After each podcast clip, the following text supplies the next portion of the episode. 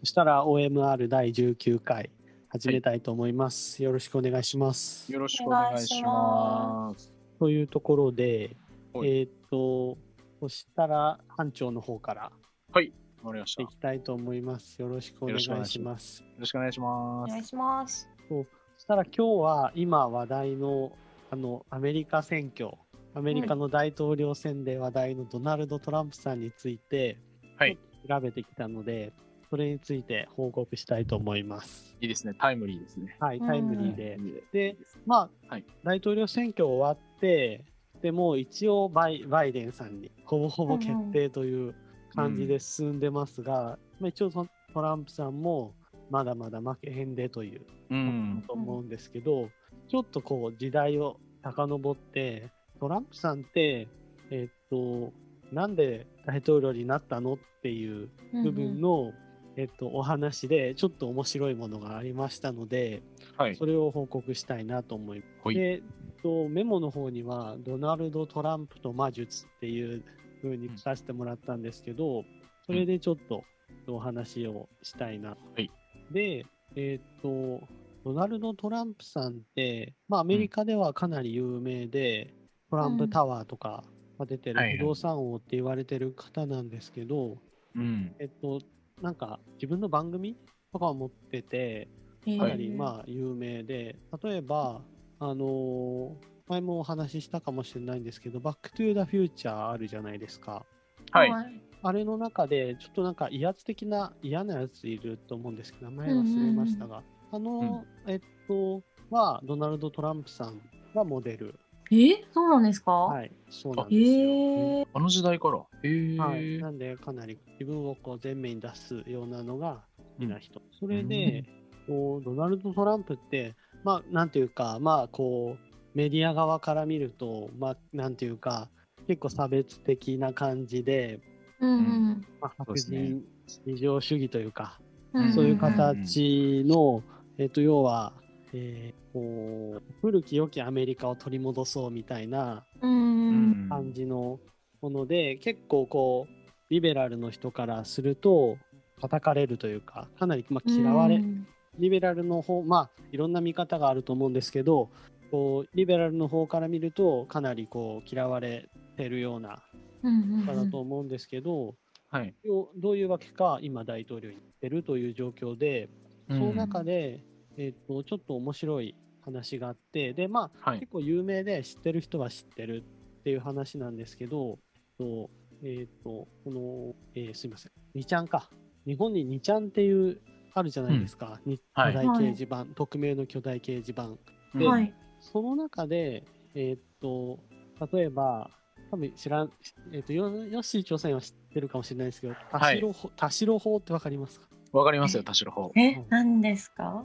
とあの、祭りとかって呼ばれるんですけど、いろんな、なんなんていうんですかね、えっと、と投票で、なん、か、誰かを1位にしようみたいな形で、うあ。2チャンネルのこの方たちが、一気にこうメディ、投票とかを行って、投票数をこうやって上げて、その人を例えばうん1位にしたりとか、う。うんん。そういうので、えっと、たしえっと、田代正史を、まあ、そういうことをしようっていう流れがあったりする、したんですね。ポケモンの投票とかでもありましたね。そうですね、はい。は組織票を動かすみたいなそう。ですね。うんうんで、そういう2ちゃんにってなんかそういう文化みたいなうん。のがあって、で、アメリカにも4ちゃんっていう、まあ、2ちゃんみたいな掲示板があるんですね。うんうん。その中に、えっと、ミームって呼ばれるこう文化でもないですけど、そういうのがあって、ミームって何かわかりよくネネネットミームとかって言うんですけど、うん。えっと、ミームって、まあ、ちょっと難しいんですけど、うん。えっと、まあ、元は進化生物学者のリチャード・ドーキンスっていう人が、利己的な遺伝子っていう本の中で提唱した用語なんですけど、こう遺伝的観点から見て、文化における情報の伝播や自己自己複製の現象を説明するもので、例えば、えっと、脳内に保存され、他の脳へ複製可能な情報、例えば習慣とか技能とか物語とかファッションとか、なんかそういうもの、うん神話とか、なんかそういうものを、えっと、ミームって言うんです。うーん。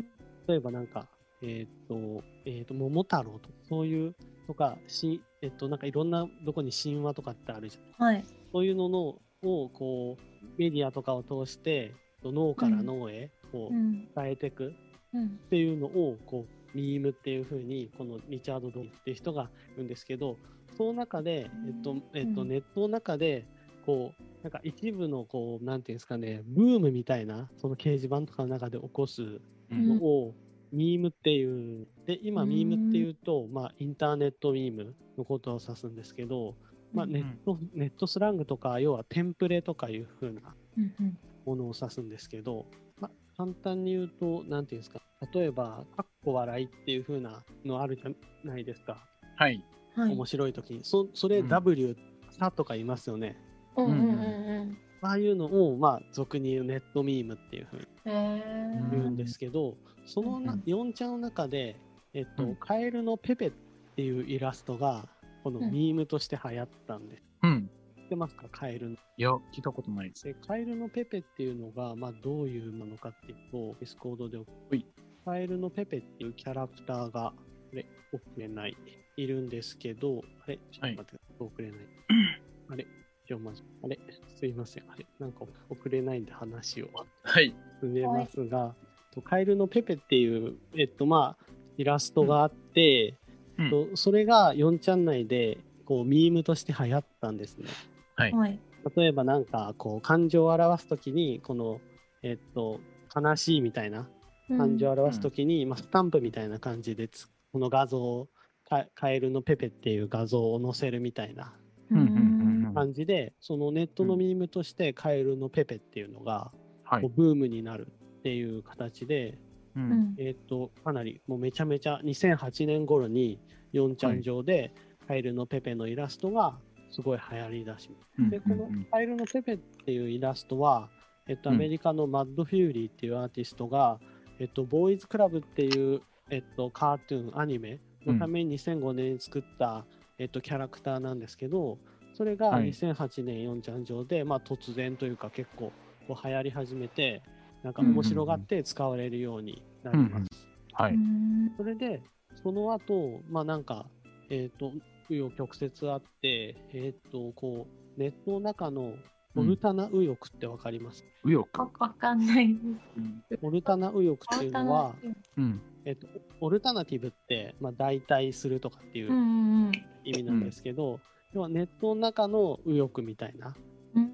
感じの人たち、はいまあ、今でいうトランプ支持してるようなうん人たちの間で、えっと、このネットの中で、このカエルのペペっていうキャラクターが、このオルタナ右翼のマスコットにどんどんなっていくんですね。それへで、このオルタナ右翼の人たちは積極的にこのカエルのペペっていうキャラクターを。こう使い始めて、で、うんえっと、どんどんこう掲示板でうん。こうやってきます。うんそれで、で、2014年に、まあ、トランプが立候補すると、えっと、このトランプに、なんて言えばいいんですかね、このカエルのペペはい。を、このトランプを当選させようみたいな動きが、4ちゃん内で起きるんです。うんうーん。それは、えっと、最初はこの2ちゃんみたいに、こうなんか何かのランキングで、めちゃめちゃ投票させて、これ1位させたら面白いんじゃないみたいな、うんそういう動きっうんうんうんて2チャンネルにあると思うんですけど、そういう感じで、あれ、で、4ちゃんの人たちって、まあ大体反体制みたいな人たちで、要は今あるような民主党の人じゃなくて、このトランプっていうすごいキャラのやつが、もう当選させたら面白いんじゃないみたいな感じで、うんうんこうネットの中でまあブームになって、で、カエルのペペっていうマスコットを使って、まあ、これがトランプ、これを使ってなんかこう、トランプ支持を広げていくみたいなうんので、すごいこうネットの中では流行り出す。んうん。それで、えーっと、すごいその、なんていうんですかね、ネットの中でカエルのペペが流行ったんで、はい。でこの対抗するクリントン、ヒラリーか、ヒラリー・クリントンの陣営が、うん。そのカエルのペペっていうキャラクターに気づくんです。うんある時期に。うんそして、ヒラリー側が、要はカエルのペペっていうのは、えっと、こう危ないものうんだから、えっと、こうあまりこうなんか信用するなみたいなメッセージとかを公に出したりすると、うん逆にそのマスメディアがカエルのペペをについてめ取り上げ出してうんはいはいみんながカエルのペペをこう認認知することになって、うんうん。より一層トランプ支持の人が増えるっていうなるほど。はい。状態になります。それで、その頃、うんヨンちゃんたちの人は、あれ？このままいったら、マジでトランプ当選するんじゃない？って。で、はいはいはいちょっとあ焦り始めて、はい。要は、本当に当選するとは思ってないんで、要は遊びたくて、遊びたいというか、こう、こうこんなことしたら面白いんじゃないっていうふうに、いたずらとして始めたのが、どんどん現実を侵食していって、はいはいはい。それで、えっとうん世の中にトランプ支持者がかなり増えたっていう現状があります。それで,、でこういうことを、えっとこうさっきこの題名で魔術って書いたんですけどはい。こうこれをよ昔からある魔術魔術というかマジでケイオスマジックっていうのがあって、うんなんなんでもいいんですけどこうキャラクターとかマークとか、まあ、文字とか文字でもいいなんか象形文字みたいなうん。でもいいんですけど、そこに自らの思いを乗せていろんな人に認知させる、はい。こ今回だったら、えっと、カエルのペペにトランプ支持っていうこう思いを乗せていろんな人の目に触れるようにうんっていうのを昔からこうあってそういうのをケイオスマジックっていうらしい。うんヘイオスマジック。うん。でまあ要は、しえっとそれを無意識化でやってたみたいな。状況になってて、はいそれでよりこうトランプ支持が増えていくうんうんうんうんうんうん。のがあって、えで、それに、えっと、で、それと同時に、4ちゃんの中で、えっと、かっこ笑いってアメリカだと LOL って書くんですけど、はいはいはいはい。なんなんか多分見たことあると思うんですけど、うんうん。で4ちゃんの中で LOL ってもうダサいよねみたいな感感じになって、うんえっと、まあ、これもこういろいろあるんですけど、KEK って書くようになったらしいんですね。KEK。はい。はい、でそれが、えっとペペとこう並行しては、流行り出すんです。でみんな LOL じゃなくて KOK ってうん書き。始うんめて、それがペペとこう並行して流行ってって、でその中で、えっと誰かが、うん。とけこれ、えっと読み方によったら、まあ、ケック、KEK でケックって読めると思うんですけど、はい。で、ケックっていう、えっと、古代エジプトの、えっとうんカエカエルの神がいるんですけど、はいはいはい。で、あれ、このケイケってケックって読める読めて、古代エジプトの、えっとはい暗闇とカカオスを司るカエルの神がいて、あれ、これってペペのことなんじゃないのってうんううふううんにつなげて、しかもこう、はいトランプさんってこうカオスじゃないですか。はいはいはい。うんこういろいろ混乱させる、分断させるみたいなうん。感じで、よりこうなんかペペが神格化されるという。で、しかも、その、はいこのペペのこうなんか像みたいのがあるんだけど、あるんですけど、そこのこう台座の部分に、うん。えっとこう、こう人、パソコンの前ではい。人がこうなんかこうパソコンをしてるみたいな、象形文字みたいのが書いてあるんですよ。うんはあそういう風に見える。うんうん。なんで、あれ、うんこれってなんか、よりこうパソコンを使って混沌を広げていくみたいなやつなんじゃないっていうことになって、はいはいはい。より、はいえっと、このカエルのペペっていうのが、こうなんか、こう真実味というか、神格化されて、うんえっと、めちゃめちゃこう広がっていったんです。はい。うんはその中で、まあ、はい投票があって、あ。はい。トランプさんが勝ったというのが、なんかこうは背景にあるらしいです。うんうんうんで、ヨンちゃんの人は最初はい本当に冗談半分で始めたんで、うんはい。で、当然、その当時って各種メディア全部ヒラリーが勝つはい報道だったけど、蓋を開けたらトランプが勝ってたんで、みんな多分はいめちゃめちゃびっくりしたんですけど、多分ヨンちゃんの人が一番びっくりして感じだった あなるほどは。話があります。へえ。それで、はいえっと。この、まあ、ケイオスマジックっていう、まあ、はいシンボルでも何でもいいんですけど、そはい。れに、まあ、自分の思いを乗せて、いろんな人に、の目に触れさせるうん。のがあるんですけど、これってまあ、今でいう心理学的なマーケティングみたいなのにも使われてて、はいはい。要は企業のシンボルってあるじゃないですか。トヨタだったら T を丸2つ重ねたようなとか、三菱だったらひし形みうんうん。そういうマークとかを、まあ、いろんなとこにこう広告塔として見せるっていうのがうん。昔から言われるケイオスマジックの一つというふうにうん。言われてて、まあ、今で言えばはい。マーケティング戦略のような形でこう残ってる文化というか、うん。っていうのがあって、はそれで僕ちょっとあれこう仕事ともちょっと関係あるんですけどはい。商標っていうものあるじゃないですか、はいは。はいい。商標権って呼ばれるものうん。はい。例えば企業ロゴとかもうん。全部まあ商標で守ってるんですけどう。うんんなんでこのケイオスマジックを法体系法律うん。にしたのがまあ商標なのかなっていうふうにこう調べて改めて思いましたっていううんうんものです。なるちょっと短いですけどはい。調べてきたのは全部こんな感じですね。えー、面白いですね。初めて聞くことばっかりでうした。ん。ね。うんそうでしたね。ちょっとお見せしたいな、ねうん。はいちょっと待ってくださいね。はい。あれ？なんで遅れない？すごい。そうなんです。コードから送ろうと思う。あ、送りました。ああ、見たことある。ありますかこれ？はい、ありますあります。これがカエルのペペっていう。初めて見た。うん気持ち悪い。全然可愛くない。びっくりした。これがネットのミームとしてへーって、あ全然可愛くない。トランプ支持者の間というかトランプ支持の象象徴として扱われるみたいな感じで例えばなんかあこうこういう画像があったりもう。んんす。るんで、はい。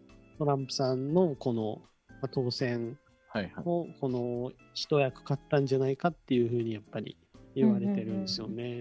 やっぱこんなんもあります。あへえ。それでさっきのカエルの手の、えーと、あれ出て、もう一つ出たその、あれ、はい。はい。さっきの画像をお見せしたいんですけど、あ、これですね。うん。あ、本当だ。なんか、そう見えなくもないって感じの。これが、その。ケッグ、うんケッグっていう KEK、はいはいはいはい。結構すごい無理やりなんですけど、ここのうんなんか下にある矢印が入ってあるところの絵がなんかパソコンに向かってるみたいなはい。ので、より深刻さされ、深刻うん化されたっていう。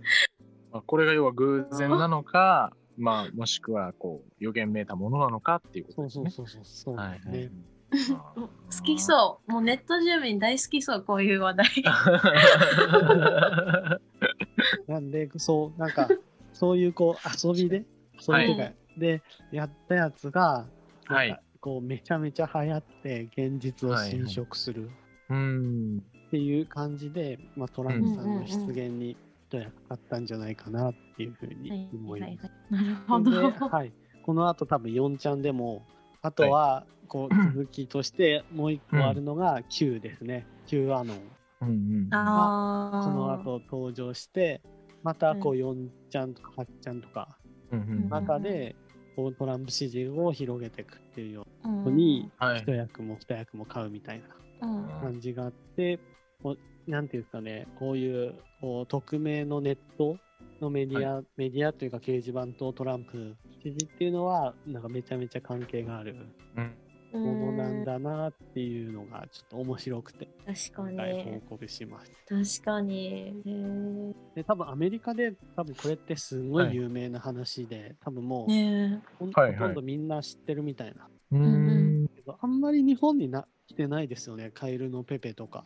え。そうですね初めて聞きました。うん調べたらすぐ出てくるし、いっぱいあるので、多分知ってる人は知ってる感じなんですけど、うんうあんまり聞かないなと思って、うんうん今回調べて面白く。これ原作の人どう思ってんですかね？あ、で、原作の人ははい。かなりショックというか、で、らしくて、その漫画の中はでい、カエルのペペを、えっはい。と、殺し、殺すというか死なせて葬式するっていう 作って、カエルのペペは死んだっていう えー、そうなんだ。のをやったってですね。ああ、もう嫌でってことですよね。そうですね。はい。はで、こう、今、こういうやり方っていうか、が流行ってて、流行ってるというか、要はネットのうんを使っていろいろ流行らせるみたいので、実はこのミームってヒラリーも作ったらしいんですよ。ここういうカエルのペペに対抗するマスコットみたいなやつを作って広げようとしたんですけど、まあことごとく失敗したらしい。あへーーまあそうですね。意図的にやったわけじゃないですもんね。ネットの住民が遊び半分でやったことがそう広まそうそうってたってことそうそうそうそう。ですからね。いつの間にかこう一人歩きし始めたというか、うんうんうんへーやっぱりこうヒラリーがこれが、はいこれはなんかダメなものみたいな感じではい。そこに言っちゃったので火がついたらしく確かに。うん。それでこう三大メディアって言われるマスメディアですねネットじゃなくてマスの方メディアが、はい。うん。このこれをこうこ取り取り上げたんでもう世の中に広がってしまって、うんうんうん。よりこうケイオスマジックを広げてしまって魔術の効力が高まったんじゃないかっていうふうに言われてます、ね。なるほどああ、無視しとけばよかったのに。そうそうそうそう。ほん無視しととけば今頃ヒラリーが大統領だったかも。かも。うん。うん、確かに確かにそうかもしれないですよね。へ面白いなー。こういろいろ出てきますね、やっぱりね。大統領選挙、こう陰謀論的なのがいろいろ。そうですね。今もかなりあうんりますかね、陰謀う論ん。何でしたっけあの、どこかの、あの、預言者、バババンガでした。何でしたっけ？あの、はい世界で一番こう当たってるみたいなああ、人のバババンガですかね。バババンガですかね。なんか、なんか、アメリカの大統領は、うーんと、なんだっけ。あれ、どっちだったっけ？オバマ大統領か、トランプ大統領か、どっちかがアメリカ大統領最後の、あなんか大統領でオバマオバマでしたっけ？オオバマでしたっけ？はい。黒人大統領が最後の大統領になるみたいなあ、なんかそそうそんな感じの予予言。だってたような。うん。最後の大統領？なんかそう、っていうなんか予言があるらしいんですよ。でもむっちゃ当たるらしくて。ね、だからそう、どういう意味なんだろうみたいな、それが分かるのは何年後みたいなので、やっぱ大統領選挙ってこう、いろいろそういうのがうん。あるんだなと、世界各国から注目はされてるんですうんうんうん。いろいろ陰謀めいたとかね言われてますよね。ありますよね。うんいうカエルのペペのお話で。はい。ありがとうございます。原原作者の方がね、不憫にならないですね。外確かに一番かわいそうっていう。かわいそうっていう。1ミリもお金も入ってこないし。くらいし、そうそうそうそうそう。本当に。完に全なる不本意な形で広まったって感じですもんね。うん蹴るな。なるほど。はい。というところで、はい。あはい。第19はい。19回。はい。はい、を終了にしたいと思います。はい。ありがとうございます。はい、ありがとうございました。ありがとうございましたござ。いました。